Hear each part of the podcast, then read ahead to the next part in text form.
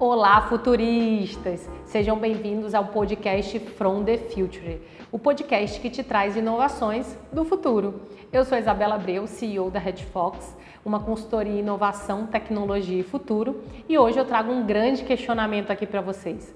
Vocês já imaginaram como será a comida no futuro? Então, é sobre esse tema que vamos falar hoje aqui no podcast From the Future.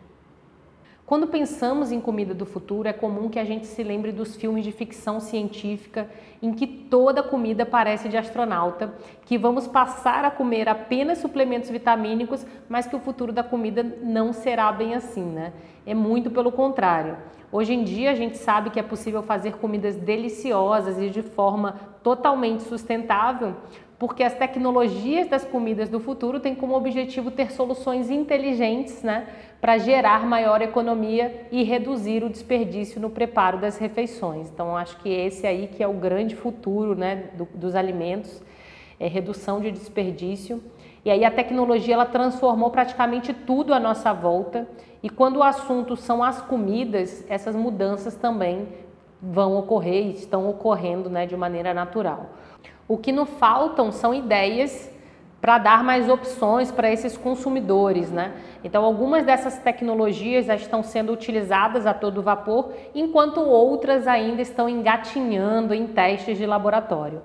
E por mais que realmente é, existam empresas e laboratórios voltados para a criação de um, novos complexos de vitaminas, a comida do futuro ela busca ser muito mais diversa, né? muito mais diversificada do que isso. Então a gente pode é, iniciar essa grande conversa aqui falando sobre as carnes vegetais. Mas Isa, como assim carnes vegetais, né? Então essa é uma grande pergunta e aí é o que a gente tem visto aí é, cada vez mais presente nos mercados, que são os famosos hambúrgueres sem carne. A ideia, num primeiro momento, ela pode parecer esquisita para quem acabou de conhecer, mas é uma iniciativa maravilhosa, pelo menos é o que eu acho. E a grande motivação dessa busca por caminhos alternativos ao da proteína animal é a grande preocupação com os problemas ambientais e também com o bem-estar dos animais. Por isso, os cientistas eles começaram é, essas pesquisas né, de, de ingredientes alternativos nos laboratórios e aí a gente já consegue ver uma crescente exponencial aí de números e de iniciativas em favor da produção de hambúrgueres vegetais. Um grande exemplo disso é o Impossible Burger, feito pela Impossible Foods, que fica no Vale do Silício e que foi fundada por um professor de, de PhD da Universidade de Stanford. Então, Bill Gates é um dos seus investidores, já são mais de mil restaurantes nos Estados Unidos que estão servindo esse produto. E aí, nessa onda, a gente tem também o Burger King, que entrou na onda com um upper de carne vegetal, mas que, né, normalmente essas carnes elas são vegetais, mas elas têm sabor, textura e cor de carne, isso que é o mais interessante. E aqui no Brasil a gente já encontra em alguns supermercados a carne vegetal produzida pela empresa Fazenda do Futuro, que tem também desenvolvido hambúrgueres, almôndegas e até mesmo atum à base de plantas, mas com o mesmo sabor e textura das carnes tradicionais. E aí outra gigante também que tem inovado aí nessa área é a famosa aí Granja Mantiqueira, que é conhecida pelos tradicionais ovos, né, da Granja Mantiqueira, mas que aí a grande Amanda que tem liderado essa iniciativa, desenvolveu uma food tech chamada Novo, que criou alternativas plant-based para os ovos. E aí esse famoso ovo de planta é um pó que pode ser usado em diversas receitas veganas. Sabemos que sempre que falamos sobre veganismo e vegetarianismo aqui no Brasil acaba ocorrendo sempre uma certa polêmica. Afinal de contas, somos o país do churrasquinho aos domingos, do bife a cavalo com arroz e feijão, enfim, da carne, né, minha gente? Geralmente, esse conservadorismo todo ele vem acompanhado de preconceitos e até mesmo medos. Afinal de contas, é muito difícil a gente conseguir mudar os nossos hábitos alimentares. Mas o caminho que a comida do futuro nos mostra não é para ser autoritário, né? não é para falar que é somente isso ou aquilo. Ninguém é obrigado a parar de comer carne e, na verdade, a grande intenção dessas food techs é aumentar a variedade nos nossos cardápios e trazer mais opções. Né? Então, as dietas flexitarianas elas têm ganhado bastante popularidade com a criação desses substitutos para carne animal. E aí essa palavra difícil aí, o flexitarianismo, é um tipo de dieta que vai conter alimentos de origem animal apenas ocasionalmente. Então essa é a grande diferença do vegetariano normal. A gente pode chamar ele de semi-vegetariano ou de vegetariano flexível. Ela inclui uma porção pequena de peixe ou ave, de preferência uma vez por dia, enfim, e laticínios como iogurte ou queijo, por exemplo. Então, uma vez por semana tem ali a carne vermelha e os artigos científicos, né, eles têm mostrado que essa dieta ela tem benefícios enormes para a saúde. Então, ela consegue melhorar os exames de sangue, melhorar a pressão arterial, diminuir o peso corporal, naturalmente porque ela tem menos gordura e mais fibra. E aí ele dá uma saciedade maior, reduzindo o risco de desenvolver diabetes do tipo 2 e outras doenças como doenças cardiovasculares. E aí, com essas inovações dessas food techs, a gente pode cuidar também do meio ambiente sem ter que abrir mão do prazer de comer bem, né não? Então, outra iniciativa que tem se tornado muito popular é o Zero Waste. Como o nome em inglês já diz, é literalmente a tentativa de reduzir o desperdício de comida ao mesmo tempo, né? Então, mas Isa, como é que isso é feito? Existem várias formas como por exemplo o consumo de partes não convencionais dos alimentos do nosso dia a dia. Então, por exemplo, quem tira a casca da banana, porque a casca da banana ela pode se tornar uma fonte de proteína tanto doce quanto salgada.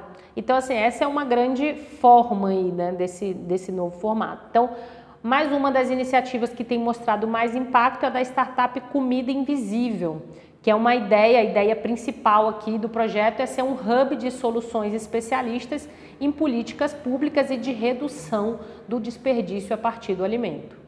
E aí, para resolver uma parte importante desse problema, a plataforma Comida Invisível, criada em 2016, está disponível aí em todo o Brasil e conecta quem tem alimentos para doar e quem precisa dele. Então, alguns chefes de cozinha renomados já deixaram seu apoio aí a essa iniciativa, como a Paola Carrocelha e a Bela Gil, não sei se eu pronunciei corretamente o sobrenome dela. Se não, não pronunciei, me desculpe, Paola.